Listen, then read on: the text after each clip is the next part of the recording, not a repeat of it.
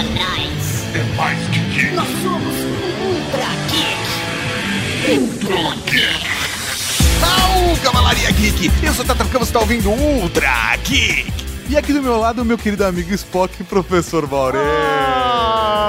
Ah, caralho, mano. mas é que- cara. ah, que emoçãozinha. Então, você é o quê? Eu sou o Kirk, pô. então Eu, que, eu, que- eu piloto essa porra desde o início, porra.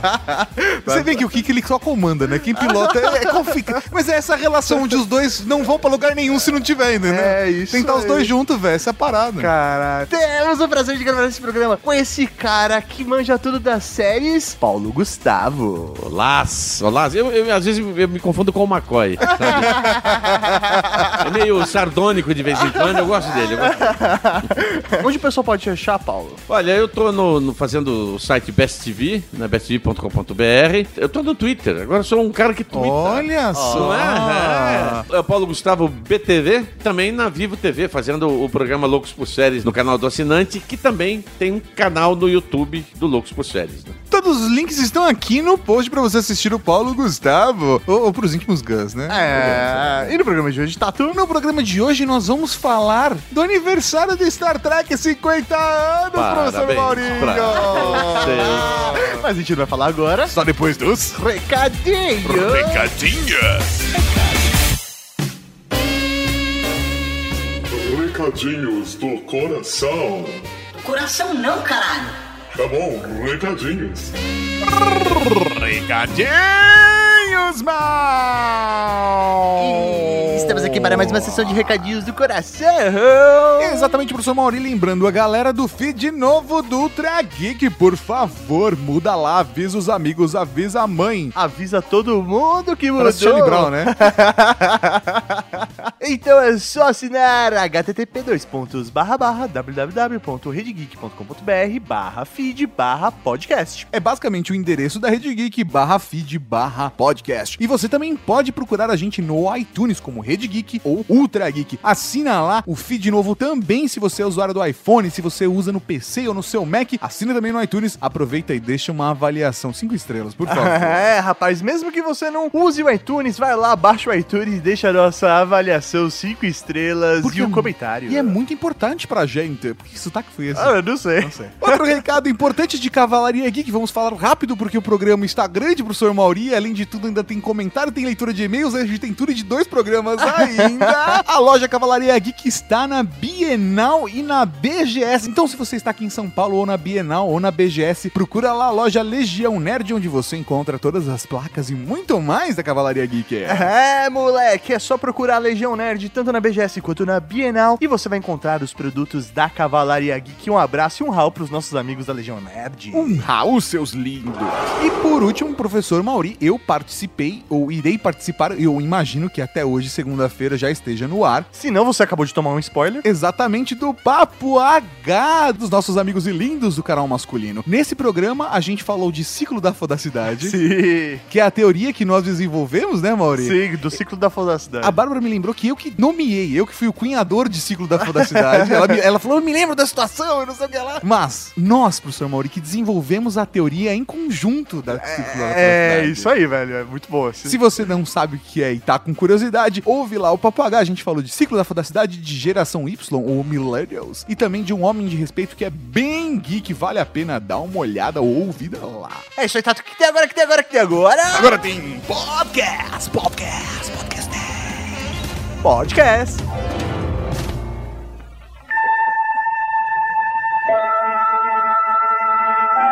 O espaço, a fronteira final.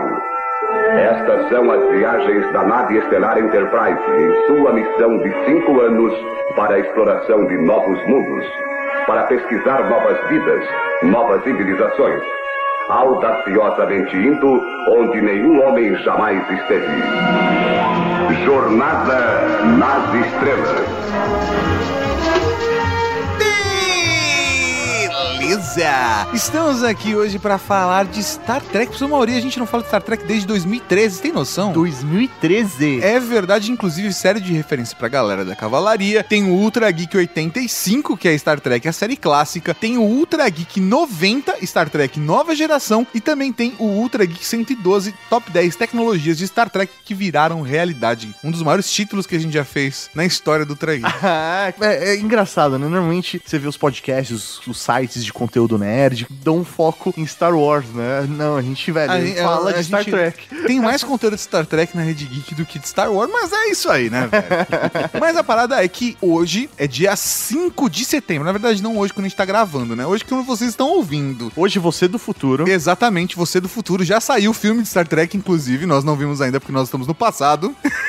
Pensar quadridimensionalmente é muito complicado, principalmente conjugar verbos, já diria Douglas Adams. Mas, agora, dia 8 de setembro de 2016, a franquia Star Trek faz 50 anos, caralho. Caralho, mano, 50 anos. E o que é da hora, que sei lá, pelo que eu conheço, eu não sou o maior conhecedor de Star Trek. Eu acho que eu comecei a conhecer mais Jornada nas Estrelas a partir do momento que a gente começou a fazer a Rede Geek. Até mesmo pra conhecer mais o universo, poder interagir com a galera que é fã, que existe uma base muito grande de, de fãs de Star Trek. E, cara, é uma série revolucionária e é muito louco pensar que eles estão completando 50 anos, né? Coisado que o Gene Roddenberry, que antes de ser roteirista e produtor, ele era um cara que saiu do exército, foi policial, eh, tinha umas ideias, fez um roteiro de uma série que acabou durando só uma temporada, uma temporada e meia, que é o Tenente, que falava sobre West Point, a velha academia militar americana. E aí ele teve essa ideia de fazer uma. Como é que seria a conquista do oeste americano, mas do espaço? né? Então vamos fazer uma caravana, né? Caravana lá dos, dos pioneiros, indo lá pro, Pro oeste. oeste americano, só que tudo isso rolando no espaço. Ele apresentou essa ideia pro pessoal da NBC, né, através da Desilu. Desilu era a produtora do Desi Asnar e da Lucy Ball, do famoso I Love Lucy. E eles estavam criando muita coisa pra televisão. E, uma- e eles acharam a ideia legal e apostaram na ideia do Roddenberry. Só que é, é aquele velha história, né? O piloto era muito cerebral, né? Até todos os caras que se referem ao piloto sempre falam isso. Então deixaram de lado. Só que o pessoal da Desilu apostou na, na, na ideia, não, dar uma repaginada, de repente muda alguma coisa e vamos apresentar de novo, porque não tem ficção científica na televisão. As séries de ficção científica que existiam naquela época eram ou antologias de ficção, tipo Além da Imaginação, Quinta Dimensão, mas não tinha com personagens fixos, né? Logo depois que, o- que eles decidiram re- refazer o piloto, surgiu o período do espaço em 65. Ah, peraí, isso já é ficção científica, vamos botar esse negócio pra rolar. E aí vale só nasceu... citar que se ficção científica nos anos 60 era completamente diferente do que a gente visualiza como ficção científica hoje, Com né? certeza. Aí tá o, o grande barato do, do Roddenberry. As histórias eles refletiam em ficção científica o que estava acontecendo na sociedade naquele momento. Então você tem lá Guerra do Vietnã, tem episódio relacionado com Guerra do Vietnã, mas não é Guerra do Vietnã, é ficção científica. É guerra. É guerra. É, guerra é Tem- guerra em qualquer momento. Tem a questão do preconceito racial, tem um episódio muito legal que são dois. É, é um policial perseguindo um fugitivo e os dois eles têm a cara dividida de branco e preto. Sim. E um fala assim: não, mas esse cara não tem nada a ver com ele. Ah, eu sou branco do lado direito, ele é do lado esquerdo. né? Mas é. é Demais. né? Esse episódio dois- é fantástico. E tem o famoso né, beijo interracial, que é o primeiro da história da televisão mundial, que é o Kirk beijando a Uhura. Né? É, Eu acho que esse é um ponto pra quem nunca assistiu, não conhece nada de Star Trek, chegou aqui pela primeira vez, não ouviu ainda os outros Ultra Geeks que são altamente recomendados, principalmente o 85, né, e o 90, que a gente acaba aprofundando muito mais nesse lado, é que Star Trek é uma série extremamente revolucionária nesses pontos sociais, até mesmo de ter uma mulher como a Uhura na ponte de comando, uma mulher negra. Tinha o japonês como timoneiro do, do, Sim, é Zulo, né? Pensando na época que a série foi feita, sabe? Um russo Sim, é. na, na Cê- ponte de comando. Você vê que coisa interessante. A a Uhura na ponte de comando foi tão importante para a sociedade negra americana naquela época que em 68, 69 foi colocada uma série com a Diane Carroll, uma cantora de jazz e de blues negra, bonita pra caramba. Só que ela era uma enfermeira-chefe de um hospital. Uma coisa também, outra coisa revolucionária. Era um drama com, misturado com comédia, mas por causa da Uhura ali, do jeito que ela foi colocada, inclusive aplaudida pelo professor Martin, né? O Martin Luther King Martin Jr.. Luther King. Abriu o caminho pra tudo isso, né? Sim, e tem engra- engraçado a situação de que a Whoopi Goldberg se viu na Uhura e por conta disso ela decidiu se tornar atriz porque ela viu uma mulher negra negra na Exatamente. TV. E, engraçado, recentemente na televisão, a Leslie Jones, que faz a mina do Caça-Fantasma, Uhum. falou a mesma coisa pra Whoop Goldberg. Tipo, da importância de ter uma mulher negra na televisão. Tipo, pô, eu também posso estar lá, né? Das pessoas se verem Se representadas, se Sim. enxergarem. Eu, eu acho que, que essas coisas são muito importantes eh, e Jornal das Estrelas, o Roddenberry tinha essa visão que é muito mais do que utopia, né? Não é uma utopia do, do H.G. Wells, né? Do mundo perfeito, onde era tudo bonitinho, mas no final das contas tinha nego comendo alguém, né? É, Star Trek, bem ou mal, se a gente for. Assim, eu, eu não gosto de falar isso, mas, mas é, eu acho que é verdade. É, é meio que uma novela com ficção científica, porque a partir do momento que você tá registrando, sei lá, durante sete anos, a vida de uma tripulação dentro de uma nave espacial, são as mesmas pessoas. Sim, e, sim. e aí o conflito, normalmente ele tem. as- os episódios têm dois conflitos, né? Os conflitos externos, que seja, ah, apareceu uma outra nave, a gente tem que fazer uma missão no planeta, e aí tem que é o lado ficção científica, e o ponto onde as pessoas se identificam, Sim. que é o lado humano, que são as histórias dentro da nave. E isso é uma coisa que aconteceu, que revolucionou é a própria o jeito de contar a história, porque a série de televisão até, até o começo dos anos 60, dos anos 70, ele é uma história que tinha obrigatoriamente que contar a história naquele episódio. Você não podia ter um arco. sequência. É, não podia ter o arco de história, porque na cabeça do executivo, imagina, o cara não assiste no dia, depois ele não vai querer assistir mais, porque ele perdeu o que aconteceu ali no Ah, Isso meio. de verdade só foi quebrado recentemente, nos anos 2000 mesmo, que criaram séries frequentes com essa ideia, né? Não foi. Não? Não foi? E sabe qual a série que quebrou esse. Qual? Vou falar aquela palavra que todo mundo detesta: paradigma? Eu detesto a palavra para- paradigma, eu gosto de paradigma. Jornada das Estrelas da Nova Geração. Olha só! Ela criou os arcos de história, onde você se lembra do que aconteceu com o personagem há 15 episódios atrás, e ao mesmo tempo criou uma outra coisa muito legal que é o cliffhanger. Você não tinha esse negócio de, ó, continua na próxima semana. Até tinha, né? Até tinha, horrível. Não... É, ma- mas tinha. É, Até tinha. tinha. Até tinha. é. Lá tinha. É. É, você tinha um episódio assim, aconteceu um negócio muito importante, mas tem que continuar na semana que vem. Então, continua na próxima semana. Não, ele criou um negócio pavoroso que é continua na próxima temporada. Ah, é verdade. E aí, meu amigo, criou-se exatamente. O Time Locutus of Borg, cara. é, é fantástico. cabeça, aí o que que tem? Daí pra frente, quase todas as séries começaram a usar esse, esse negócio pra a- agregar valor à série e ao mesmo tempo deixar o cara preso com você. É isso aí, aguardar ansiosamente. Aguarda, né? seis meses. Por isso que eu, eu lembro que na época do Lost, Ah, né? Que todo mundo atrás, oh, Lost e tal. Falei, meu Deus, eu imagino a quantidade de suicidas que tem quando termina uma temporada com uma- alguma coisa acontecendo. Sim. Não é? Ai, meu Deus, e agora? Não tem o papo no dia seguinte. Ninguém vai fazer mais série por causa disso. né? Muito bom. É, é curioso essa história porque, de fato, mas o Star Trek também funciona se assistir Não, sim, com certeza. Ao Mas contrário de, por exemplo, um Lost. Um Lost, Sim. se você assistir o quarto episódio da terceira temporada e depois o primeiro episódio da primeira temporada e depois o, último episódio da última temporada, não faz...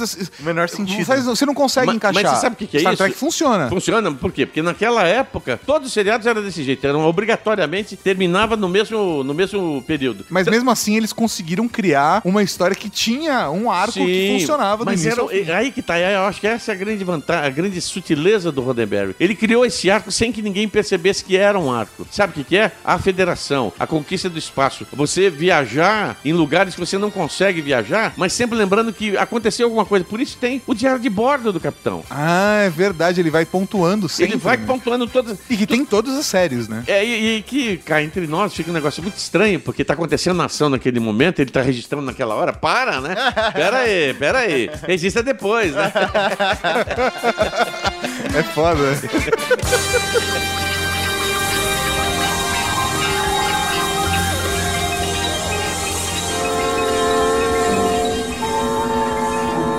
Bom dia, capitão. Bom dia. Capitão, Uma mulher? uma tripulante. Deve ter custado um dinheirão uma nave assim. Só há 12 assim na frota. Ah, sim. A Marinha. Somos um serviço só, capitão. Ah, Chama-se União Terrestre de Sondas Espaciais. União Terrestre. É difícil de explicar. Somos do seu futuro. Uma torção do tempo nos trouxe aqui. Foi um acidente. Parecem ter muitos deles. Porém, eu não posso negar que está aqui com essa nave. Nunca acreditarei em homenzinhos orelhudos. E nem eu. Este é o meu imediato Tenente Spock. Capitão? Pode olhar à vontade, capitão. Não toque em nada, mas acho que achará bem interessante. Interessante é pouco para isso, capitão.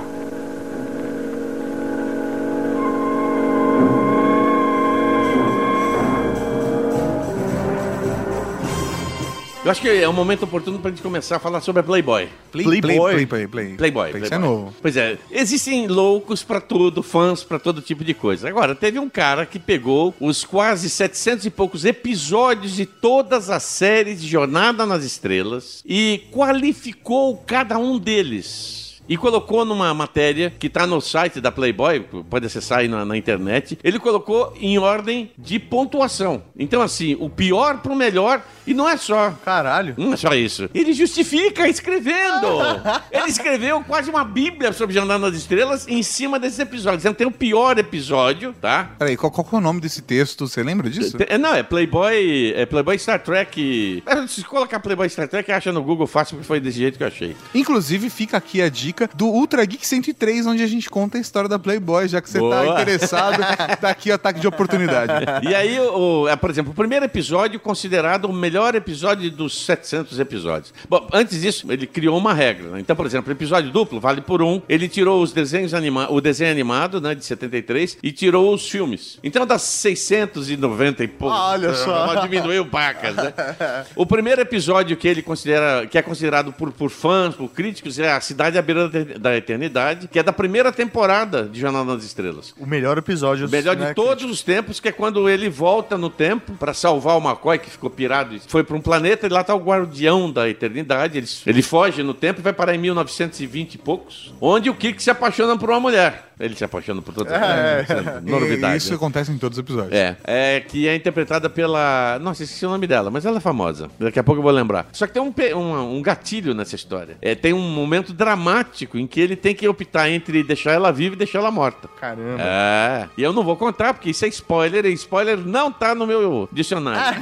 Mas é spoiler, o bagulho é da primeira Pois temporada. é, mas é, você sabe que ainda tem gente que não, não assistiu, é, É, é inacreditável. Pra Você vê, nós fizemos na, na convenção de, de 50 anos de Jornada nas Estrelas, nós exibimos esse episódio. E a quantidade de pessoas que, ah, não, não, não sabia que era esse episódio era tão bom. Não, já assistiu, né? Porque a série, inclusive, tá fora do ar faz tempo, né? E assim, é, inclusive, é muito difícil de encontrar, até mesmo pra assistir no Brasil, é impossível. É, mas, mas ah, pelo menos agora, né? de- acabaram de lançar uma caixa comemorativa com as três temporadas, tá? Da série clássica. Da série clássica, bonitinha, com, a- com os efeitos restaurados, né? Um efeito muito. Inclusive, uns efeitos muito legais. E no final do ano, o, efeito Netflix cai de cabeça em todo mundo, né? Com tudo. Vamos até pontuar, acho que vale. Só, só um pequeno comentário. Eu vi que Darmok tá no número 5, que é um dos meus episódios favoritos. Maravilhoso, maravilhoso. É. Episódio lindo. Vamos lá. Eu acho que vale a gente citar todas as séries antes da gente falar de quais séries. Aí a gente já fala, tá no Netflix. Aí depois a gente Ah, fala, sim. tá no Netflix. Aí fala, tudo tá no Netflix. Mas vamos lá. A série começa com a série original em 66. Isso. Que são três temporadas, que a gente fala no Trageek 85. 79 episódios. Isso, cara, três temporadas com 79 episódios? Isso, é. Tá. Inclusive, porque naquela época. Não cada temporada com 79 episódios. Três É. temporadas totalizando 79. Não, é bom explicar, porque naquela época os caras tinham. eh, As temporadas eram de 30 episódios, 29, era uma coisa muito louca. Hoje não. 22, 24 episódios pra né, não deixar a gente louco. Depois teve a série animada, que rolou de 73 a 74, mas. Tem poucos episódios, 20 e poucos. Que tem as. No, no original tem as vozes originais da tripulação inteira, né? O que é muito legal. É. Da hora, eles dublaram os próprios personagens. próximos personagens, é. Aí tinha, teve o projeto que não deu certo do Fase 2, que a história original acabou se transformando no filme, né? O filme veio o filme Jornal das Estrelas The Motion Pictures, que é um filme cá entre nós eu assisti a primeira vez, achei legal, a segunda vez achei chato e continuo achando esticado demais para um negócio que deveria ser mais É dinâmico. porque ele devia ser um episódio. Eles É, basicamente exatamente. pegaram um episódio e prolongaram Deram ele e tal.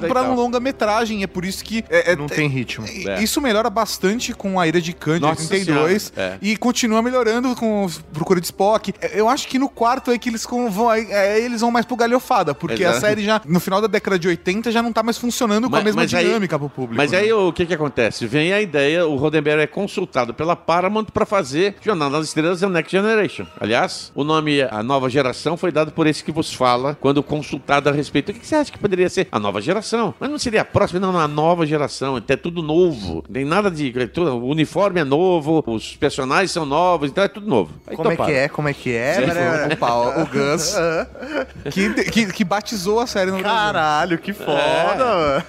Depois, depois pergunta, "Mas tá, por que você convidou? Tá aí. Porra. E aí você tem uma coisa. Por que, que o Gene Roddenberry aceitou fazer essa série? Primeiro, porque não tinha o problema de ser uma série de rede, ou seja, não dava no horário nobre da, da televisão, ele estava em syndication. Syndication é como se fosse é, a venda individual do, do, do seriado para as emissoras independentes americanas, né? Elas são independentes assim na programação diária, mas elas têm, por exemplo, mas o horário dos, dos jornais ela é afiliada de alguma coisa. Padrão, É, padrão. E aí, meu, começou o negócio, foi uma montanha russa. E deu certo isso e foi andando, foi andando. Da série original, da, nova geração, gerou Deep Space Nine, também conhecida como a nova missão, que foi o nome que batizaram na Record. Eu tinha achado que DS9 era, um- era simples, não precisava, né? Mas, às vezes a gente não Mas, consegue aqui, ganhar mas tudo. ficou de- DS9 ou DSN também pegou aqui no Brasil. Sim, sim, sim. Que foi o que o público ass- assimilou depois, né? É. Isso porque no cinema os filmes estavam fazendo sucesso, né? Então vamos gerar alguma coisa para televisão. Então foi em 87 surge a nova geração, em 92 surge o de- Deep Space Nine, em 94, se eu não, não me 95, engano, a 95 a Voyager, que coloca pela primeira vez uma mulher no comando de uma nave estelar, que é uma história que eu particularmente gostei bastante. Ficou até o começo dos anos 2000, fe- teve um hiato até criarem Enterprise, que na minha opinião era uma ideia legal, mas ao mesmo tempo faltava dar uma ajeitada nela. De né? todas as séries, Enterprise foi a única que eu não assisti nada. Assim, é, várias eu assisti tudo ou quase tudo, as duas primeiras, a, a- tanto a original quanto a nova geração, eu assisti inteiro e na ordem depois ainda. E tanto Deep Space Nine quanto Voyager eu não encontrei pra assistir no Brasil. Sim, sim. Não é, encontrei é. pra assistir. Então, basicamente o que eu assisti foi na televisão, quando eu era moleque, e vez ou outra ainda passa no canal Sci-Fi. Exato, é. Uma parada dessa. Mas isso- isso é uma marcada de toca, porque o pessoal da Paramount lançou todas as sete temporadas da nova geração, lançou as três da Deep Space Nine e, em paralelo, lançou as duas primeiras da Voyager e as quatro da, da Enterprise, mas não deu continuidade, porque, infelizmente, eles acham que não ia vender, porque afinal não tem Meu. ninguém, ninguém compra. Ninguém gosta. Ninguém gosta. Não tem filme fazendo milhões de sucesso. Ah, sabe como é que é? Ah, é outra- eu não entendo nada disso. Eles entendem mais do que eu e é o resultado. É, e é por isso que acontece coisas como, por exemplo, Star Trek já saiu nos Estados Unidos e veio passar aqui no Brasil só agora no 1 de setembro. né? Exatamente, é por causa desse, desse tipo de coisa, né? E falando, lavando roupa suja no ar, que é muito divertido, a, a antiga gestão da Paramount Cinema é, odiava a Jornada das Estrelas porque não gostava dos fãs. Sério? Os fãs, é, no, pro quinto episódio, Nossa. é verdade, pro quinto filme, A Última Fronteira, começa por errar o nome, porque The, The é Final uma- Frontier. The Final Frontier tem a ver com a fronteira final da série, a abertura clássica da série. Mas de birra, colocaram como a última fronteira. Aí o pessoal do fã clube, Star Fan Clube oficial, tinha sugerido fazer o lançamento da, da série. É, eles iam comprar ingresso do Cine Comodoro, o antigo lá na, na, na coisa, pra, pra assistir. Já compraria. Lotar a sala já. Lotar a sala. Ah, não pode. Mas é no mesmo dia que, o- que o filme tá entrando em cartaz. Eles proibiram. Eles tiveram que fazer, assistir o filme em outro lugar. Separado, cada É. um por si. Os E caras, aí- falam, os, caras, peraí, peraí, os caras ligaram e falaram assim: Oi, tudo bem? Aqui é do fã clube oficial. Eu quero lotar uma sala. Eu compro todos os ingressos agora. Vamos fechar? Não. Não, não, não. Parabéns. E aí a coisa, a coisa fedeu, porque eles ficaram, obviamente, muito magoados, mandaram um relatório do que tinha acontecido e com uma gravação, uma gravação de uma secretária eletrônica da diretora de marketing xingando eles pelo telefone Ah. e falando que era um absurdo, não sei o quê. Eles transcreveram é, é, é, para inglês, é, autenticaram a gravação e mandaram para diretoria em Londres. Caralho! Deu uma grande merda, mas acho que alguém dormia no lugar certo porque não foi demitida. Nossa. E basicamente a gente contou toda a história de Star Trek, contando ainda a história da, da Paramount no Brasil, distribuindo, o que explica muito como a série funciona. Exato. E principalmente como a série está hoje em dia. Mas agora em dezembro, aparentemente, a gente vai ter toda, toda a obra de Star Trek para a televisão. Ou seja, tanto a série original quanto Nova Geração, Deep Space Nine, Voyagers e Enterprise. E a série animada. E como A a, série animada também? Também. E tem uma, uma, uma coisa interessante que a gente. Nossa, que eu voltei pra minha infância agora, eu quero ver isso. que eu, eu acabei descobrindo isso quando. Eu tenho umas fontes sinistras na, na Netflix, né? Que eu não vou poder revelar, senão eu acabo perdendo a fonte. Mas tinha falado, ah, nós, tamo, nós vamos fazer um negócio muito grande de Jornal das Estrelas. E o Salvador Nogueira, que está escrevendo um livro que é um compêndio de tudo quanto é coisa de Jornal das Estrelas, publicou no site dele, o, o Trex Brasilis, de que eles estavam dublando alguma coisa no Rio. E aí eu fui atrás, porque eu conheço a área de dublagem, eles estão dublando, estão terminando de dublar Enterprise, que nunca foi dublado, nunca foi ao ar dublado, as outras séries sim. Dublando a última temporada da nova geração, que também não foi dublada, e a série animada. Mas eles estão eles Ah, chamaram o mesmo elenco pra Mesmo dublar? elenco do, do bonitinho e tal. Quer dizer, é o mesmo elenco entre aspas, porque alguns do, do- Ah, da nova. sim, né, não- da- da- do desenho animado até dá pra, pra chamar. É, Tem gente que, é, que, que Ainda é vivo. Ainda é vivo. Mas não dá pra, por exemplo, é, da série original, da série clássica, né? Que foi dublado na, na IC. Infelizmente, são poucos episódios que tem a dublagem original. Mas, pô, o fato de você ter a possibilidade de entrar na Netflix, nossa, e ter tudo aqui, significa que sabe. Você sabe o que significa? Eu sei o que significa. Você sabe o que significa? Significa que muita gente não vai dormir, né? Exatamente! Vai ser um inferno, final de ano. Que Natal que é nada! Não, chegou o Natal. Chegou o Natal!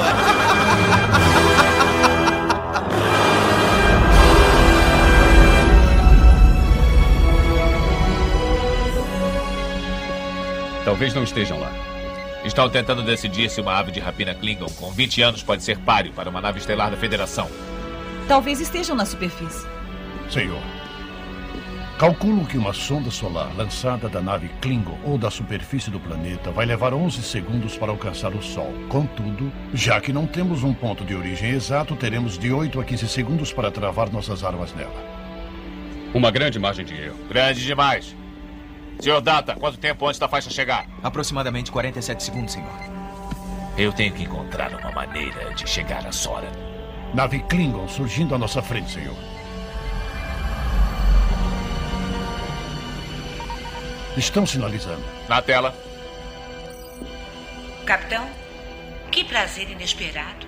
Lursa, é muito importante que eu fale com Sora. Receio que o doutor não esteja mais a bordo da nave. Então, eu vou até a localização dele. O doutor preza sua privacidade. Ele ficaria muito aborrecido se um grupo avançado armado o interrompesse. Então eu vou até sua nave. Você vai me transportar até Sora. Não pode confiar nelas. Elas mataram George e podem matá-lo também. Não ferimos o seu engenheiro. Ele é nosso convidado. Então o devolvam. Me diga em troca do quê? Eu, senhor. De mim. Eu serei seu prisioneiro. Mas primeiro deve me levar até a superfície para que eu fale com Sora. O capitão seria realmente um refém com muito mais valor.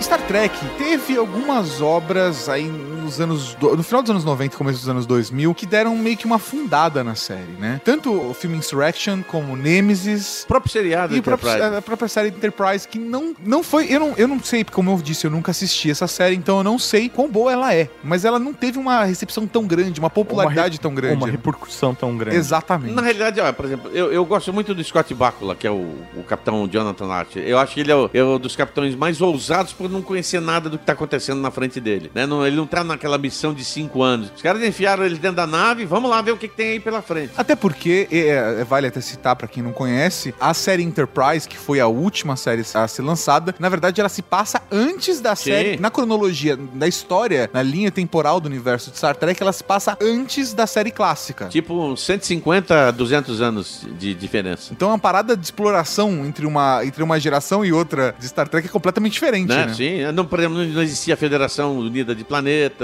é, a Frota Estelar também não existia, né? Era uma, era uma coisa muito rústica. O Rick Berman, que criou a série, ele, ele tinha uma, uma, uma ideia de fazer exatamente o que todo mundo estava fazendo, isso que às vezes me incomodava. Ah, vamos contar a origem de todo mundo. Não, pra que contar a origem? A gente já sabe que a Federação foi criada e ela existe. Vamos fazer alguma coisa tipo daqui a 50 mil anos, né? Sim. fazer alguma coisa diferente. Mas acharam que essa era a pegada. E aí é que entra o problema. Os fãs não apostaram na ideia. E os fãs que eu falo é o fã de carteirinha, aquele que não, tudo que. O cara que vai nas convenções, vai nas e convenções e, acredita e tal. Uma parte gostou da ideia de contar a história, mas gostou muito mais do final da quarta temporada. Na, na- na quarta temporada. Sem spoilers. É, não, é porque na quarta temporada ele pega vários elementos das coisas que aconteceram na série clássica e explica o que aconteceu antes, né? Por Ah. exemplo, a questão dos... Por que que os... Os, Os Klingons. Os Klingons do- da série clássica é diferente da nova geração, né? Tem um episódio que é Pingos às Pencas, do Deep Space Nine, que eles voltam no tempo para o episódio dos Pingos, né? Problemas aos Pingos, da série clássica. Eles voltam no tempo, né? Então o Worf tá lá, junto com todo mundo, e todo mundo fala, ah, mas ah, falaram que aqui tinha Klingon, mas não tem nenhum Klingon. Tem sim, são aqueles ali que parece mais cubano, com bigode, né? É, eles têm a sobrancelha penteada, É. tem cara de indiano. Indiano, exatamente, indiano com, com, com barba. Com cavanhaque. cavanhaque. E ele falava assim no, no texto dele: não, eles são esses também. Ué, mas que eles são diferentes de você? Não, isso a gente não, conver, não, combi- não conversa com outsiders, é com pessoas de fora.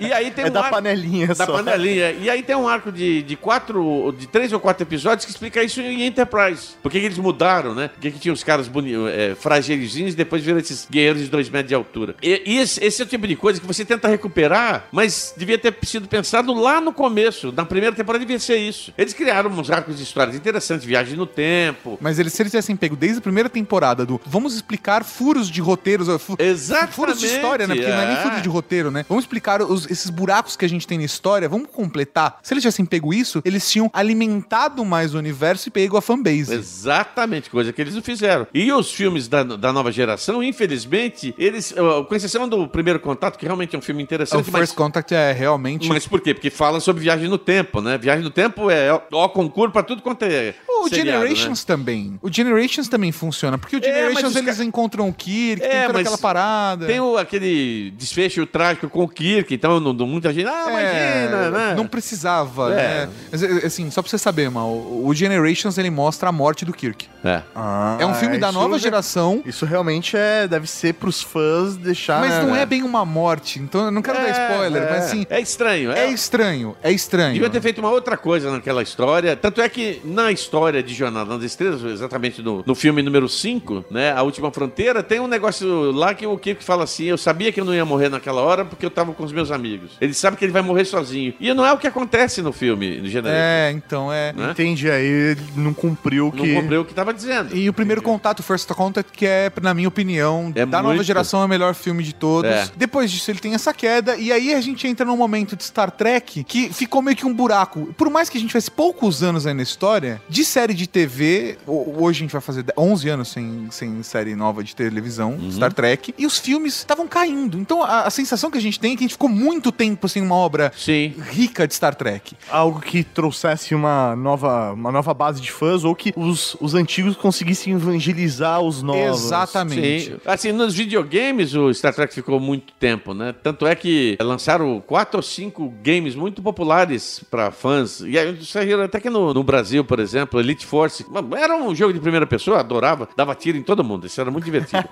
Agora, a pegada do J.J. Abrams, eu acho que é- é- foi uma grande coisa, porque assim, primeiro, ele a- fez pela primeira vez a adaptação de Jornada nas Estrelas pro cinema. O que a gente teve antes é, foi a, a, a, a Paramount levar o elenco pra fazer o filme. É como Sex and the City, né? Entendi. Não é uma nova, uma, uma nova atriz fazendo com um novo roteiro. Não, é a mesma atriz fazendo. Só que o filme longo. Exatamente, é a mesma coisa. É, tem uma continuidade temporal. O, o- a Enterprise tá ali num cantinho, o Kirk é, virou almirante, ele volta pra nave e aí começa tudo de novo. Nesse, no J.J. Abrams, uma outra coisa interessante sobre ele, ele conseguiu reacender uma franquia que tava encostada, que era de missão, Exatamente. de missão impossível. Exatamente. Né? Ele Foda. fez o Protocolo Fantasma, né? Que foi o terceiro filme da série. Não, não, o terceiro filme é só a Missão Impossível 3. Ah, é? Não é? É. Ah, o Protocolo Fantasma é o quarto, é verdade. E Olha quem, só. e quem dirige é o, é o, É o Lee, não é? o diretor, não, o diretor dos Incríveis, que esqueci o nome. Brad Bird? É, exatamente, Brad Bird. É o Brad Bird. É, o ele- cara da animação. Exatamente. Caramba, eu não sabia disso. Apostaram as fichas dele e ele entrega tudo bonitinho. Puta filme de Sim. ação. Não é? Agora, o J.J. Abrams pegou aquele negócio, assim. Por, por que ele pegou? Primeiro que o Tom Cruise tinha assistido uns episódios do Alias. Nossa, que legal esse episódio. Pô, esse cara é, produz bem, dirige bem, não sei o quê. Pô, chama ele aqui que eu tô querendo retomar o Missão Impossível. Aí bota... o primeiro filme que o cara dirige no cinema, pô. É Missão Caralho. Impossível. Olha a responsabilidade. E entrega um filmaço. Trazendo Inclusive, de tem novo. até uma palestra que ele fala de como ele usou. é, ele usa muito efeito prático, né? Sim. O, o JJ, ele é um cara que ele tem umas sacadas de efeito prático fudido. Então ele usa isso em Star Trek, que é a Isso. parada do aquela, aquela queda que eles estão descendo de paraquedas, né? Sim. No, no ataque a- É. ao planeta Vulcano e tal. E na verdade o que ele faz, ele, ele filma com um ventilador e um espelho embaixo dos caras pegando o céu. Então É. ele tá usando esse espelho, mesma coisa de Missão Impossível. Quando o cara vai injetar a arma, no, no- enfiar a arma no nariz do Tom Cruise, ele até, eu vi numa palestra, acho que não me engano, no TED, ele fala: se tem uma coisa que eu aprendi na minha vida profissional é nunca mexa com o nariz do Tom Cruise. então o que ele fez? Ele maquiou a mão do Tom Cruise pra que parecesse a mão do ator que tava contracenando com ele. Pra ele poder Pra fazer. ele mesmo fazer, porque obviamente quando você vai colocar o dedo no seu próprio nariz, você sabe como fazer sem doer, né? Sim, claro. E aí, certeza. é- é- esse é o esquema. Então, o JJ, acho que ele ganhou com essas, com essas manhinhas, né? Com essas tractaninhas dele. E aí, o pessoal da Parma, o resultado de bilheteria foi mais de 100 bilhões de dólares, aquela coisa toda. Mas você não tem nenhum projeto que você queira fazer? olha, eu acho que eu poderia. E, e olha, eu não acho que ele chegou e falou assim: eu poderia fazer Jornal nas Estrelas. Não. O Alex Kurtzman e o Roberto Orsi, que são amigos dele e que são os roteiristas prediletos da série do, do- que, ele, que ele fez, falaram assim: pede Jornal das Estrelas, pede Jornal das Estrelas. Mas eu não entendo nada. Mas a gente entende, pede lá. Vem, vem, vem, vem, vem. E deve ter sido exatamente isso. O Blu-ray tem um negócio, o Blu-ray que lançaram do, do, do Star Trek, o primeiro filme, é engraçado que tem um medidor de tracker, né? Então quando aparece o J.J. Abrams, tá ali, 10%. Quando aparece o Watts e o outro, estoura a tela. Né? Pá, pá, pá. E o que, que eles fizeram? Criaram uma história que é para os fanbase. Olha, tá Mas que funciona sem nenhuma informação.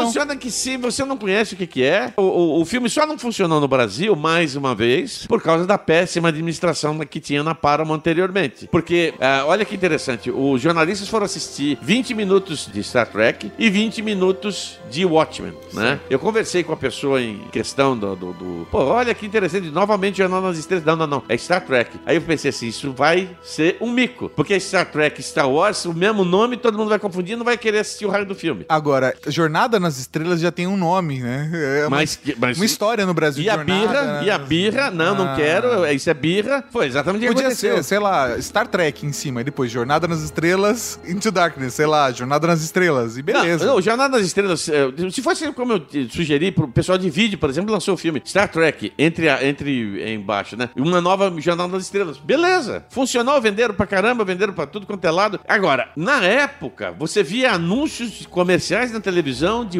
Watchmen, que é um produto complicado de Sim, vender. sim. né, de nicho, é de quem lê quadrinhos e quem conhece a obra do Alan Moore, né? Pois bem, ele teve a mesma bilheteria que Star Trek. E Star Trek não Porque teve trabalharam. anúncio. Né? Porque trabalharam. E ele não, não- o Star Trek foi uma, uma- Foram 300 mil pessoas que viram o filme na temporada inteira. Nossa. É um absurdo. Aí entra a nova gestão. e, Infelizmente, esse nome foi mal escrito, porque a Star Trek, além da escuridão, tá estranho, porque na realidade, Into the Dark é entrar nas trevas, né? Não na escuridão. Essa mania de achar que a escuridão é dark, é essa é a mesma coisa que o, o cara que inventou que não existe mais o lado negro da força, e sim o lado sombrio. É. Não é sombrio, é trevas. Entendeu aí? Bom, então, e o, e o- o que, que aconteceu? Sabe quanto foi a bilheteria do Into the Darkness? Ah. Aqui no Brasil? 600 mil pessoas foram assistir. E eu não duvido que vai dobrar isso pro outro filme. Porque um vai puxando o outro. Claro, pô. Todo mundo vai querer ver. Mas eu acho que muito bacana é que essa série de filmes do JJ, que foi dirigido primeiro pelo JJ, o segundo pelo JJ também, o terceiro já não é do JJ, né? O terceiro o é, Justin do... Leung. que é o- Exatamente. O Velozes e Furiosos. Eu vi o filme na cabine que Sem teve. spoiler. Não, é assim, o filme maravilhoso e presta homenagem aos fãs, presta homenagem às tripulações antigas, porque você não pode fazer um, um negócio que é o ícone da cultura pop desse universo e deixar como se fosse uma, sabe, como se fosse Marvel, como se fosse Guerra nas Estrelas, sabe, que todo mundo está é, é, é, cheio de coisa em cima, é mais um produto. Não, isso é uma coisa que tem que ser trabalhada muito com cuidado, porque senão mica. E se micar, olha que interessante, eles estavam meio inseguros do lançamento desse terceiro filme. Dá pra perceber, demorou pra sair no Brasil. Exatamente. E aí, na- uma semana ou dez dias antes de anunciar o, o- de- do, do, do filme estrear nos Estados Unidos, que foi no final de julho, anunciaram o quarto filme. Caralho, entendi. Né? Vamos fazer o quarto filme já. E agora com a participação do, do, do Chris Hemsworth, que é o Thor, fazendo uma, não sei,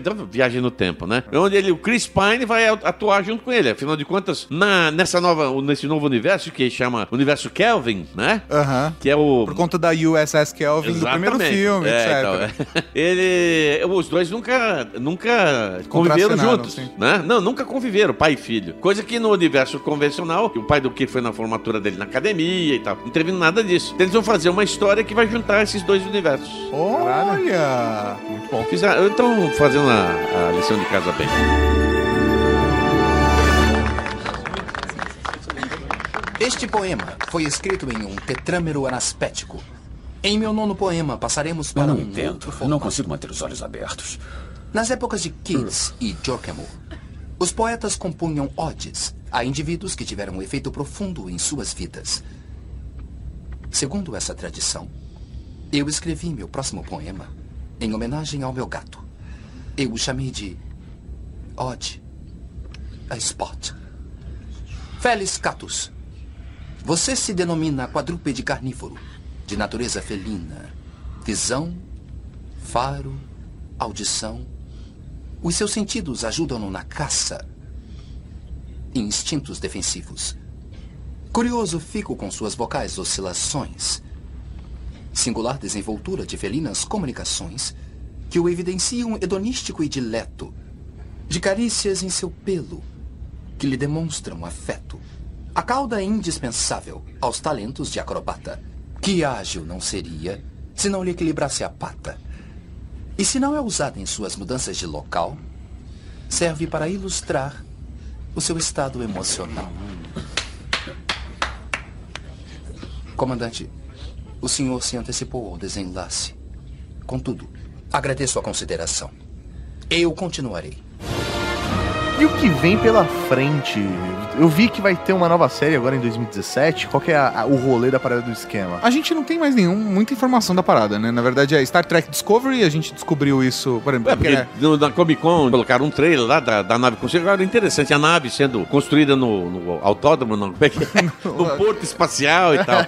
O desenho daquela nave é desenho dos caras que fizeram o Fase 2. Eu, eu comparei o modelo da nave, o jeito do- das nacelles e tal. Falei, ué, os caras não são bobos, né? Em vez de criar uma coisa nova, não. Vamos pegar o que todo mundo já viu, mas nunca foi pro ar. O 2 é uma, uma série que nunca existiu. Os roteiros foram aproveitados na nova geração e mesmo no filme, mas né, vamos aproveitar, então fizeram. Né? E agora, o que, que vai acontecer? ah, eles estão escondendo. Estão escondendo. Pode ser que seja do universo Kelvin, pode ser que seja da- da- do universo normal. Olha, pra mim, tanto faz. Eu quero é uma nova série. Exatamente. Estreia 26 de janeiro nos Estados Unidos. Isso. E já vai ter no Netflix no dia 27 de janeiro pro resto do mundo. Exatamente. E é fantástico. Então teremos mais uma série de Star Trek. Cara, que presente de Natal que nós vamos receber esse Putz, ano, né? olha- É, e bom princípio, né? Exatamente.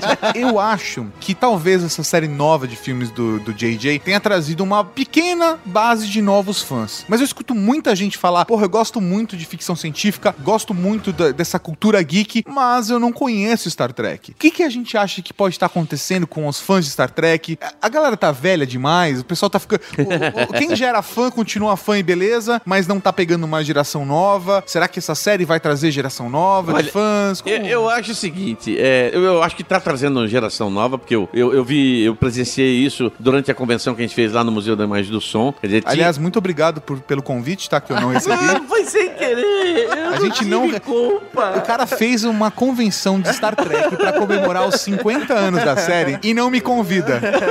Foi sem querer. Foi- eu tava muito agitado naqueles, naquelas Eu só te perdoo porque você me deu um post de Star Trek The Cage autografado pelo Leonard Nimoy. Isso é verdade. é. Tá bonitão ali, hein? Porra!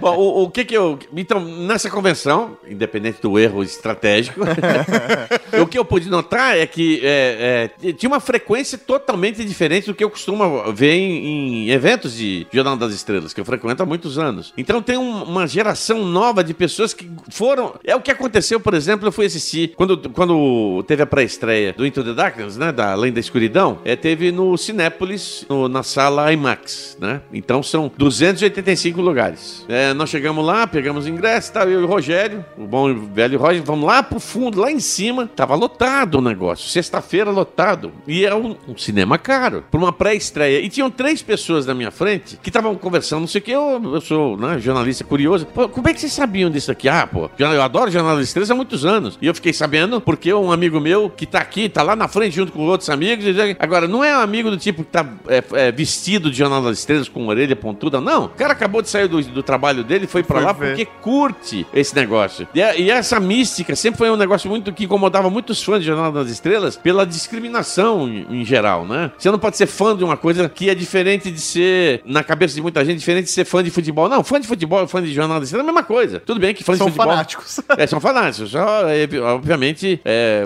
E, aliás, o fã de futebol usa mais cosplay do que o fã de Star Trek. Só queria colocar isso no ponto. É verdade, né?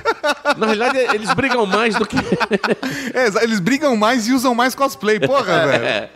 Agora, é, o, que, que, tá, o, que, o que eu acho que está acontecendo? É, O, J.J. Abrams abriu o flanco para possibilitar essa entrada de novas pessoas. Você vê essas novas pessoas indo no- nos filmes, indo em eventos como aconteceu. É, eu, eu, eu torço para que eles não cometam a mesma besteira que eu cometi é, na, na minha próxima geração, que é a minha filha, né? Que eu falei, olha, eu vou levar você para assistir um filme de Jornal nas Estrelas, porque já tinha levado ela para assistir Guerra nas Estrelas, É. né? E eu cometi a imprudência de levar ela para assistir Generations. Nossa, ela nunca vai assistir nada, nada. Nada de Star Trek. Cara, eu tive que obrigá-la a assistir Star Trek pra mostrar que era diferente, mas o dano já tinha sido feito. entendeu? Tarde demais. Colateral então. não Não dá. Isso é muito foda. Eu acho que é. Normalmente as pessoas comparam né, Star Wars com Star Trek e tal. Mas a sensação que eu tenho é que o conteúdo de Star Trek ele é muito mais rico em relação a Star Wars. E Star Wars tem personagens muito mais marcantes, mais fortes do que Star Trek. As pessoas criam muito mais carisma por Star Wars por conta disso. É, eu acho que sim, mas tem uma coisa interessante que aconteceu nesses, nesses tempos, assim. O J.J. Abrams é um cara muito esperto, né? Ele é um cara muito inteligente. Ele recriou a franquia do Missão Impossível, já tá no, vai ter o sexto filme, né? Recriou a franquia de Jornada nas Estrelas, vai ter o quarto filme, né? Sim. E ele tá fazendo um negócio com Guerra nas Estrelas que foi fazer o quê? Ele pegou os elementos importantes que existem nas histórias anteriores, obviamente es- esquecendo o episódio 1, 2 e 3, né? Não, nas histórias de verdade, 4, 5, 6. 4, 5, 6, com as histórias, com os personagens quentes, e fez um grande mexidão e deu no que deu. Olha, eu assisti, fazia tempo que eu não fazia isso como fã, tá? Eu assisti cinco vezes no cinema o episódio 7. Caralho. Tá? A última vez eu fui ver a dublagem, né? Fui, arrumei um cinema que tinha dublagem pra ver como é que tinha sido. Você não tem mais isso. Você, ou você espera, assiste uma vez, espera uma, é, chegar em DVD ou Blu-ray ou alguma coisa assim do gênero na, na Netflix. Agora, ele criou essa vontade de querer ver mais. É verdade, eu fui no cinema várias vezes assistir Star Wars Episódio 7. Por- E foi exatamente isso que eu, eu saí da primeira vez do filme com, com essa impressão de que ele pegou todos os pilares principais, as colunas do filme, e ele só mudou a características dos personagens, mas a estrutura do filme é a mesma. Exato. Só que bem mais bem amarrado do que nos filmes originais, né? Com certeza. Ah, tá muito melhor, muito É. melhor. Então acho que isso funcionou muito bem. Talvez o fato dele ter trazido também esse- essa parada do Star Trek pode ter trazido uma nova leva de fãs. O que eu acho que falta é das pessoas entenderem que Star Trek é uma série que tem uma função social muito foda. Verdade. Porque Star Wars não é ficção científica. É uma fantasia. É uma né? fantasia com naves espaciais. Star Trek, ela é uma ficção científica. E como toda boa ficção científica, na verdade, ela representa alguma situação da nossa sociedade atual ou de uma situação que está acontecendo na obra. E Isso- é isso que faz as pessoas pensarem e refletirem sobre a sociedade. Por isso que a ficção científica é tão rica, né? É. Não, e aí você tocou num assunto muito interessante, porque esse terceiro filme tem tudo a ver com a situação política mundial hoje. Eu não vou falar, mas assim, pensando do jeito que você falou, eu não tinha refletido, mas é verdade, tem tudo a ver. A ficção científica hoje conta as histórias que precisam ser contadas com uma cortina diferente. Com a, com a É, cortina do, do, do lúdico. Exatamente. É isso. Que aí faz o cara refletir sobre a sua situação real e de repente melhorar em Por, cima por disso, isso né? que ficção científica é tão geek, por isso que a gente fala de ficção científica e gosta de ficção científica aqui. Porque ela faz você pensar. Ao contrário de um filme de fantasia que ela não tem essa obrigação, pode ter e quando tem é fantástico. Exatamente. Mas a ficção científica, ela tem isso como ponto principal pra funcionar. É, é o, por exemplo, eu assisti o Warcraft. Eu nunca tinha jogado o jogo. Eu sei que era um, um RPG, um jogo importante e tal. Mas eu me diverti pacas, porque ele não tá contando uma história de ficção científica entre dois mundos, rebeldes. Não, é uma, uma fantasia. Como o Senhor dos Anéis, como qualquer outra. Como até mesmo as, as adaptações de, de quadrinhos pro cinema. É, você tem muito mais elementos fantasiosos em Batman vs Super-Homem ou nos Vingadores do que em Jornal das Estrelas ou, sei lá, Blade Runner, né? Sim. Sim, que foi gravado esse episódio junto com o nosso querido amigo aqui, Paulo Gustavo. Ah, é verdade, Blade Runner. É, rapaz. Foi bons tempos aqueles. Aí então fazendo uma continuação de Blade Runner. Ah, questionável. Se você quer ouvir Ultra Geek 148, o Blade Runner, link também tá no post, foda pra caralho e é obrigatório pros geeks, Blade Runner. E se o que normalmente as pessoas relacionam né? Ficção científica, é ciência, a tecnologia, coisas, engenharia, né? Gadgets. Mas, meu, ciência, sociologia, política, tá tudo ligado. História tá? é uma- Tá. história, história é uma conflitos ciência, sociais, né? né? Vocês falaram aí sobre. No, no- eu não, não, não, não escutei o post de tecnologia, mas uma coisa que sempre eu achei engraçado é a gente sabe do celular, né? Dos scanners, né? Mas quando me contaram a história do MP3, que foi um cara que estava escutando, que tinha visto a nova geração, né? E viu como data, ah, escutava música pedindo para computador, faixa 2, faixa 3. E isso não dá pra fazer porque o CD não tinha. O computador, o PC normal não tinha essa quali- qualificação. E o cara pensou, pô, de que jeito você poderia fazer isso? E aí o cara falou: ah, já sei, vamos eliminar aquilo que a gente não precisa escutar na faixa de onda. E o cara cortou e criou o raio do MP3, caramba, por causa do data, do Android, cara. É foda, né, mano? Cara, é inspirador mesmo. Até que Star Trek inspirou muitas tecnologias. Nossa. E até vale se ouvir o Geek 112, fica aqui de novo o ponto pra vocês, porque é muito bacana, exatamente, a gente traz essas histórias e a gente fala disso nos outros Ultra Geeks. Cara, Star Trek é uma série foda, ela é mega obrigatória e eu gostaria de ter cada vez mais, mais fãs ao meu redor pra gente poder discutir mais sobre a série. E eu tô ansioso pra poder reassistir toda a série na TV. Eu espero que esse contrato não vença nunca. não, vai. Nunca! oh, isso aí vai ser um negócio. Esse é um, um achado de ouro lá pra Netflix. viu? Cara, é pior que é mesmo, porque da mesma forma que Star Trek, lá, a série original, não funcionou na rede principal, mas no long tail da época, né, funcionou com as emissoras pequenas de televisão, eu acho que é a mesma coisa. A Paramount nunca deu valor pra Star Trek e agora o Netflix vai ter essa série na mão e quem é fã vai assistir essa porra e vai reassistir essa porra, vai apresentar pra novas pessoas e vão, vai, vai Vai ser fácil espalhar a série. né? Exatamente, Exatamente, porque é. aqui no Brasil é muito difícil espalhar a série porque a Paramount freou com freio de mão tudo, cara. É verdade. Infelizmente foi. Mas é, ainda bem que o tempo vai evoluindo e, e essas coisas vão acontecendo pra gente, pra gente curtir mais e melhor Jornada nas Estrelas. Espero poder gravar 100 anos de Star Trek com vocês aqui no Geek Podcast, tá bom? Olha, eu não garanto, mas vamos tentar. É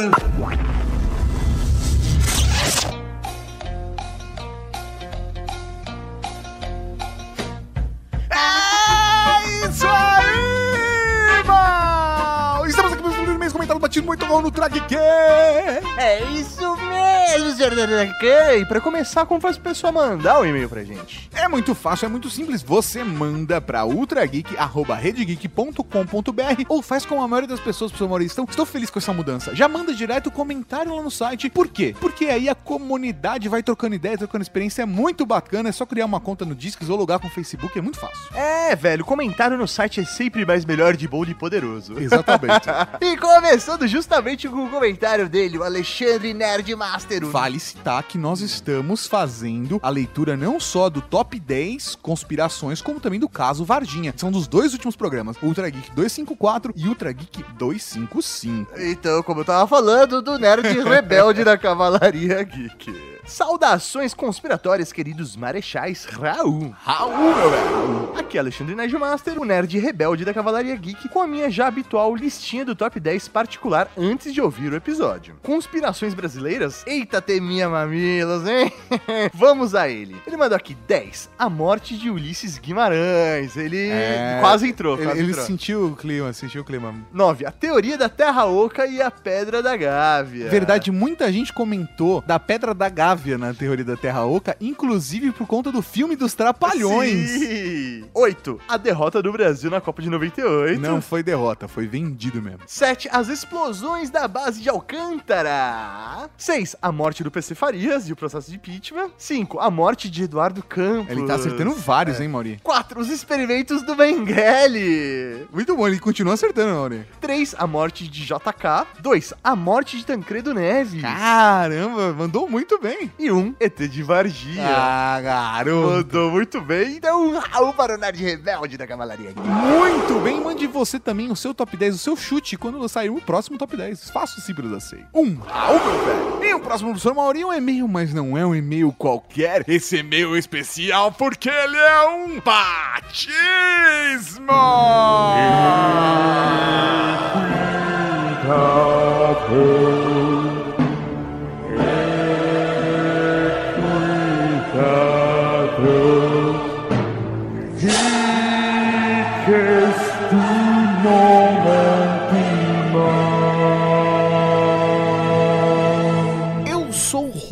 Romildo Marques. Olá, Romildo, tudo bem? Olá. Tenho 16 anos de idade e moro em Foz do Iguaçu, uma das maiores cidades da Rússia brasileira, conhecido por vídeos no YouTube e zoeira aliada ao perfeccionismo. Conheci a Rede Geek através dos podcasts, que é um dos melhores. Muito obrigado. E eu queria um cargo de alguma coisa, não vamos dar, não, não, não vamos.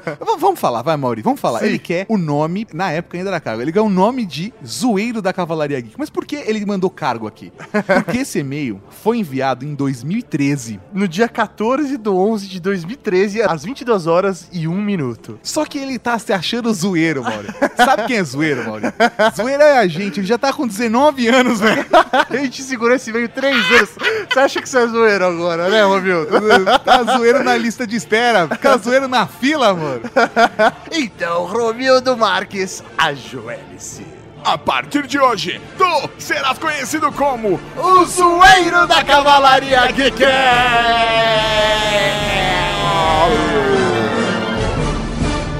O zoeiro da Cavalaria Geek. A gente gostou da sua sugestão, mas foi muito mais hora de zoar por 3 anos, velho. Seguramos, E 3 a gente, anos a gente, zoeira. a gente era pra te batizar antes, mas toda, toda semana a gente falava, vamos segurar na zoeira, vai. Mais só, uma pela, semana. só pela zoeira. um Raul, meu velho. Raul Zoeiro! Agora temos um comentário do Caco de Paula, o arqueólogo da Cavalaria Geek, 34 anos, professor Joinville Zanda Gadarina. Eu gosto quando a pessoa manda tantas informações assim, né, cara? Fica Sim, rico. é bonito. Raul Nobres Marechais. Raul, meu velho! Devo começar dizendo que, em minha humilde opinião, este é o melhor cast de todos os tempos que vocês produziram. Muito obrigado. Eu gosto quando as pessoas falam: esse é o melhor podcast produzido por vocês no Brasil no mês de agosto. É, Sabe quando a pessoa é tão específica que para de ser melhor? Mas não foi o caso. Muito obrigado. Apenas faltou no rol Políticos Mortos a morte de Getúlio Vargas e a carta de suicídio que supostamente foi escrito por Oswaldo Aranha. Muito, essa teoria é realmente muito boa. cara. Mas não foi por isso que passei aqui. Honrando a alcunha recebida dos nobres marechais em um serviço de utilidade pública, venho por meio deste relatar alguns dados curiosos sobre o fato citado no cast a respeito da minha cidade. Uia? Sim, nobres, eu já estive lá na Terra Oca. Não, não, não, não. Terra Oca não. Mas no suposto portão de acesso pra Terra Oca no Brasil. O local que vocês citaram no cast chama-se, na verdade, Castelo dos Bugres. E está localizado no distrito de Pirabeiraba, quase divisa dos municípios de Joinville com Guaruvá. Ou Guaruva, não sei. É. Em um local muito bonito e excelente para quem gosta de trilhas. Eu mesmo já estive no local várias vezes e até já acampei lá. O lugar é envolto de bocado de lendas e acontecimentos estranhos que acontecem o tempo todo lá. Já presenciei inúmeras vezes as bússolas enlouquecerem, comunicadores simplesmente pegarem estáticas ou sequer ligarem e as lanternas simplesmente se negarem a acender. Caralho. E tudo volta ao normal após descermos. Vixe. Bizarro. O suposto local da entrada também é sinistro. Existem várias pedras com inscrições gravadas em um idioma aparentemente desconhecido. Mesmo o lugar já tendo sido morada de tribos indígenas antes da chegada do homem branco, nenhuma delas possuía comunicação escrita. Porém, a lista de esquisitices não para por aí. Caramba, eu já tava na no cagaço. Eu não chegaria perto desse lugar. O famigerado local que ligaria não apenas com o mundo subterrâneo, mas também com Machu Picchu, é uma caverna de extensão desconhecida. Existem lendas antiquíssimas que haveriam tesouros jesuítas escondidos ali dentro. Que foda! Vale lembrar que São Francisco do Sul é uma das cidades vizinhas e a segunda cidade mais antiga do Brasil. E o próprio conquistador Alvar Nunes, cabeça de vaca, acampou neste local quando seguia rumo ao descobrimento das cataratas do Iguaçu. Que da hora. Estas lendas povoaram a cabeça de muitos pseudos-exploradores que galgaram encontrar os tesouros, se feriram ao tentar explorar a caverna. Isso, porém, hoje não acontece mais, afinal o exército dinamitou a entrada da caverna. Super normal, com o pretexto de evitar que mais pessoas se machuquem. O exército dinamitou uma área ambiental. Bizarro. Cara, tá muito estranha essa história. Bom, isso só mexe com a cabeça de qualquer conspirólogo. Continue com excelente trabalho e Raul. Um Raul. PlayStation. Me desculpe pelo nome e recado, mas não podia deixar de compartilhar esses detalhes da cavalaria. PlayStation 2. O lugar é lindo e vale uma visita. Se a cavalaria quiser acampar lá, podem contar comigo que eu vou de boas. Nem fudendo chegou lá. Menos se estiver de lua porque daí aparecem os fantasmas de um indígena montando em um cavalo branco. Isso é mais cara da galera do mundo freak do que da cavalaria. verdade, verdade. Então, Raul para o arqueólogo da cavalaria geek. Um Raul, meu velho. O próximo é um comentário de Rodrigo Bugarelli sobre o Ultra Geek 255 caso Vardinha. Trabalho na Unicamp em Campinas. Até hoje, o pessoal comenta em tom de brincadeira sobre o laboratório secreto de ufologia que trouxeram o ET de Varginha. Cara, o foda é que esse laboratório na, na sala secreta, né? É. Ela não está, em Na teoria, planta. na planta da, da Unicamp. É Então, aí. fica aí. Sobre o caso, já ouvi de ufólogos internacionais e entrevistas que o caso Varginha é do mesmo nível do caso Roswell. Talvez até mais importante por conta das informações vazadas. Sim, é Sim. exatamente isso que a gente falou, cara. O caso Varginha é de. é de cair o cu da bunda. É foda. Não sei se realmente foi um extraterrestre que foi capturado em Varginha, mas não tenho dúvida que algo muito estranho aconteceu lá. Nem que seja um parto de dois anões. mas aconteceu algo bizarro. Muito estranho. Então, Raul pro Rodrigo. Um Raul, meu velho! O próximo é um comentário do William Pedroso. Raul. Raul. Raul. Os caras são tão maduros que o convidado disse em dado momento que dois primos treparam ali na sala. É verdade. e não houve uma intervenção jocosa sequer. Estavam levando a sério. Sabe o que é? Somos polidos. É, mas sabe o que é, cara? É que a gente tava tanto na parada ali que a gente falou, mano, não. não, não... A quinta série deixou de lado. Aí né? a gente deixou. A quinta série apareceu na nossa cabeça? Apareceu. Apareceu. Na edição, apareceu na nossa cabeça de novo? Apareceu. Valeu a pena? É, Não. A gente deixou melhor ficar quieto. Ou então, Raul pro William Pedroso. Um Raul, meu velho! Raul. E falando em Raul pro seu Mauri, vamos para o Momento Tem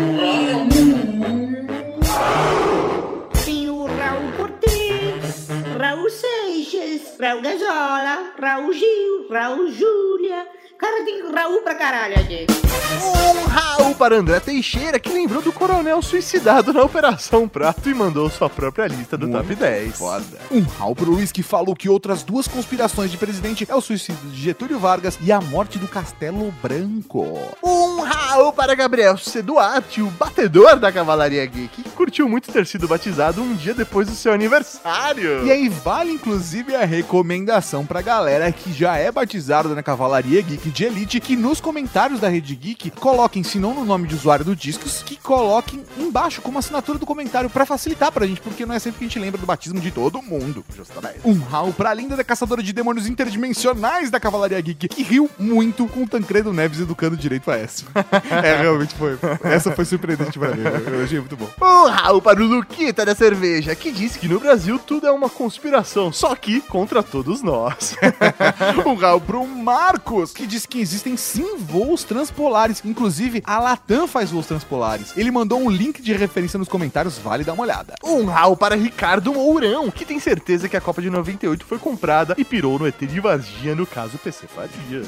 Um Raul pra Jéssica Pereira Artemis da Cavalaria Geek, que sua conspiração favorita. Eu, eu achei o máximo isso, cara. Artemis ganha muitos pontos pela Cavalaria Geek, no meu coraçãozinho. Artemis é uma linda. Ela falou que a conspiração favorita dela é das canetas Bix, que na verdade são som das aliens. é muito boa. Um Raul para Chive, a mística da Cavalaria Geek, que teria subido o Ultra Geek de conspirações e um FTP secreto para não sermos localizados pelo governo. Um Raul pra Denis Bandeira, que citou o livro de Raymond Bernard sobre a Terra Oca e que ele teve que caçar em sebos pra conseguir o livro, mas bem bacana. Um Raul para Lucas e Souza Fecho. Fecho. Que achou que a gente fosse falar dos il... Não, não, não, vai falar disso. Um Raul pra André Luiz Carvalho, que falou que esquecemos a conspiração da Xuxa com o diabo. Raul para a Era Venenosa da Cavalaria que achou o top 10 Muito bom. Um Raul pra Adriano Marques, que achou o top 10 conspirações o melhor Ultra Geek de todos os tempos. Muito bom, muito obrigado. Um rau para Gustavo Maranhães, que passou o podcast todo com evidências de Chitãozinho e Chororó na cabeça. Meu Deus. Um Raul pra Rafael Raposa, que pediu um Ultra Geek sobre o Carlos Varginha. E logo na semana seguinte, ó, presente. um rau para Marcos Monteiro, que não conseguiu abrir o PDF do inquérito policial do caso Varginha. Será erro no site do Burn? Será erro em algum lugar ou uma conspiração governamental? Jamais saberemos. Ou só perguntar. É isso. Um rau para João Paulo Simões, que falou que aparentemente o Vitório Pacatini, que investigou o caso Varginha e desapareceu, na verdade virou empresário e mora no interior de Minas. Mas o pessoal fica se perguntando de onde ele levantou o dinheiro para construir a empresa. Um rau para Doppelganger da Cavalaria Geek, que disse que acredita que é mais uma teoria da conspiração. Afinal, esses seres são tão reptilianos que moram no centro da Terra e não alienígenas. Nossa senhora. Um rau para Juca Araújo, que acredita no caso Varginha. Um rau para Fabrício Souza, que achou que o tema não poderia ser melhor. Um rau pro Zé, ele mesmo, a alegria da Cavalaria Geek, que depois de ouvir o Ultra Geek foi pra Varginha. De, verdade. Caralho. Um rau pra você que baixou todos esses programas. Um rau pro Thiago Iori e todo o grupo da Cavalaria Geek no WhatsApp, porque eles ficaram fazendo piada de Pepeca, foi tão engraçado essa semana. Eles ficaram trocando o nome de filme por nome de Pepeca, entendeu? tipo, os caçadores da Pepeca Perdida. é muito bom. É, é- é quinta série? É, eu me diverti muito. Um rau pra você que mandou e-mail, mandou comentário, mas isso foi lido aqui. Um rau pra você que vai na BGS e na Bienal e vai procurar Cavalaria Geek dentro da Legião Nerd. É isso aí, Cavalaria Geek. E até semana que vem. Com mais um Ultra Geek. aqui na Rede Geek. Falou, tchau. Tchau. Raul. Beleza, gravando? Ela fala, pode gravar. Eu, cara, beleza, vou gravar. Aí depois eu falo. Aí quando eu relaxo, ele fala, beleza, gravando. Saíma! Estamos aqui para os meus comentários mais dentro. Peraí, vou fazer de novo. 4. Os experimentos de Joseph. Os experimentos de. eu sempre erro. É Joseph Mengele. É isso. Você acabou de ouvir o Ultra Geek.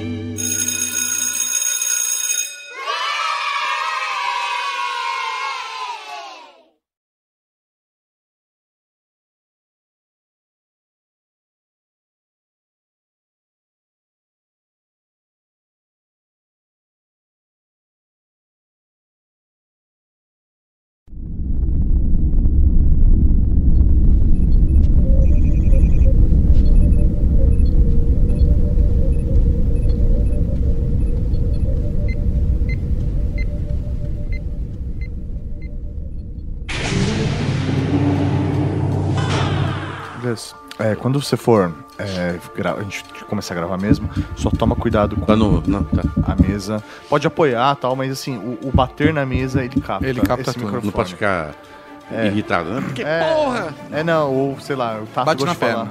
É, bate na perna. ou nessa mesinha aqui do lado. Ou bate no Mauri logo, que é o que eu costumo fazer. É muito longe, pô. Por isso que eu tô aqui no cantinho. ele aprendeu a lição. Antes ele gravava aqui do meu lado. Faz esse.